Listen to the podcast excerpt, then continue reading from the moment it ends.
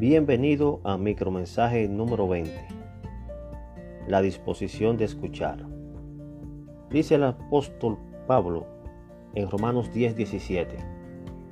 Así que la fe viene como resultado de oír el mensaje y el mensaje que se oye es la palabra de Cristo.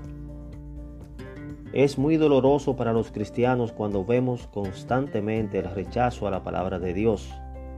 Tanto así que ya ni quieren oír el mensaje, aun sea de un minuto. Fue el caso de Israel, profetizado por Isaías.